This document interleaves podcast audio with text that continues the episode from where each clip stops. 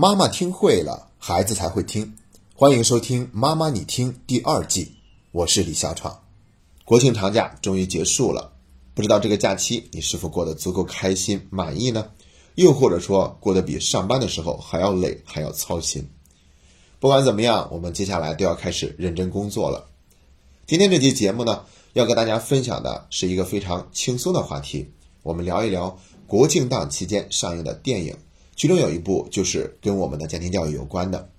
其实今年的国庆档票房比去年反倒出现了下降，大概降了百分之三十。但是今年这些电影的评分呢，其实是比去年同期明显高出一大截的。但是因为很多的电影它都是属于文艺片，受众群体变得更窄，因为很多人都是不喜欢看文艺片的，所以就出现了这种口碑上升、票房下降的局面。那我们今天要跟大家聊的这部电影呢，就是一部票房很低，但是口碑绝对有保证的电影。它是由经验丰富的冯小刚导演做监制的电影，所以质量真的有保证。叫做《找到你》，里面是有姚晨和马伊琍联袂演出，而且你还会在电影里面看到《如懿传》中的姜太医。这部电影呢，讲述的就是孩子丢失，然后要想办法把孩子找回来的故事。我发现这个电影有一个非常棒的手法，值得去表扬一下，那就是它很好的运用了悬疑。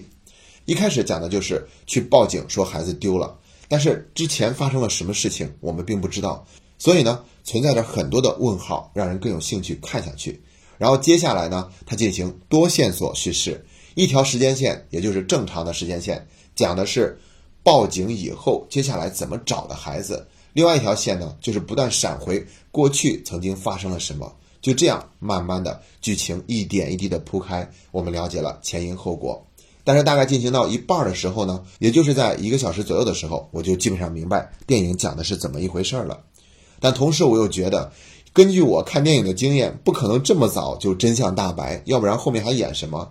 所以的确是后面还是发生了一些反转的。当然了，更多的剧情在这里我就不能向大家透露了。建议大家还都是去看一看这部让人感到揪心的文艺片。那其实以上关于这部电影的描述呢，还都不是今天我要说的重点。重点是在这个影片结尾的部分，姚晨说了一大段独白。这段独白呢，让我觉得有一种画蛇添足的嫌疑，因为它给我一种非常勉强的想用这段独白来让电影的主题得以拔高的感觉。放在那里呢，会显得有些生硬，所以看完以后，我就去网上搜索到了这段独白，再仔细琢磨一下，发现其实里面还是有一些问题的。那我们今天第一部分就来讨论一下这些电影台词独白问题究竟有什么。第二部分我们就来聊一聊，其实我们正确的态度应该是怎样的。先来说说这段独白，比如它里面有一句话说：“生孩子是一个自私的行为。”想用孩子来完整自己的人生，这就让我很难表达同意了。与其说是自私，不如说这是本能。无论是从生理上，还是从社会心理学的角度，它都是一种本能。大家都会不由自主的去做出这样的一个选择。有谁说生孩子的目的就是为了让自己的人生完整？估计我们也很难见到有哪一对父母说他生孩子就是为了让自己的人生完整。肯定不会是只有这样的一个目的。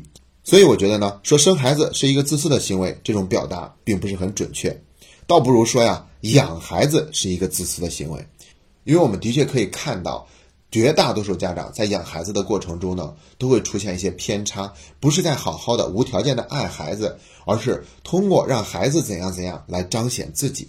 但是呢，这也不是什么问题，因为每一个人都有小我在作怪。那个小我就是有虚荣心的，想找优越感的，想借用一切东西来填补自己。何止是生养孩子呢？除此之外，相貌、财富、身份等等等等，这些都会用来去填补自己的小我。所以，我们又何必非得格外的去指责生养孩子它是一个自私的行为呢？这是我第一点不愿意去同意的。第二点就是台词里面说到，因为努力工作，女人才有了选择的权利。这个地方我觉得也有一些狭隘，的确，要想让我们拥有更多的选择权，我们都要努力。但是，真的是要靠努力工作才会有更多的选择吗？我觉得未必。其实呢，电影中的女主角，在我看来，恰恰是因为太努力工作，最后反倒丧失了一些选择的权利。所以呢，我个人觉得说努力工作才会有选择的权利，这个并不对等。要说努力才会有选择的权利，这才是对的。比如说，一个妈妈，她就是用心的、兢兢业业的努力去做好一个家庭主妇、贤妻良母，照顾好孩子，这难道不需要努力吗？其实她也是非常需要努力的。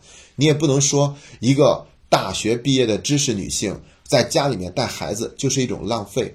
在日本有很多的女生，她们专门就上那种大学，就是要学好家庭生活中的方方面面的知识，然后大学毕业以后拿着很高的文凭，反倒是很安心的回到家里面去做一个贤妻良母。而且这样的女性在日本反倒是格外的受到欢迎和尊重。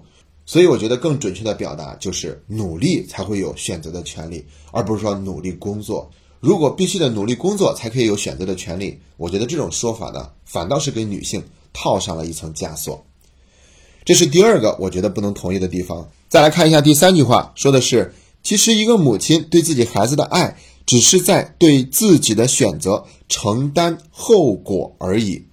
你看他这儿用到了承担，我觉得这个而已讲的就是仅仅如此。事实真的是这样吗？我也不敢认同。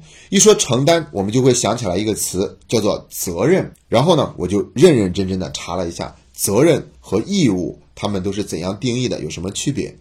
我就发现呢，其实这二者都是权利所保障的必须且应该付出的利益，但是责任跟义务又有所不同。责任它更多的强调必须，你比如说一个人有什么职务，那他就会承担相应的责任。所以呢，责任它更倾向于强调必须性、强制性和法规性，而义务呢，它强调的是应该。也就是倾向于应该性、道德性和教育性。举一个例子，保护国家的利益，这是每一个公民的义务。但是对于军人们来说呢，它就不仅仅是义务了，而是变成了一种责任。那在中华人民共和国婚姻法第二十一条里面是这样说的：父母对子女有抚养教育的义务。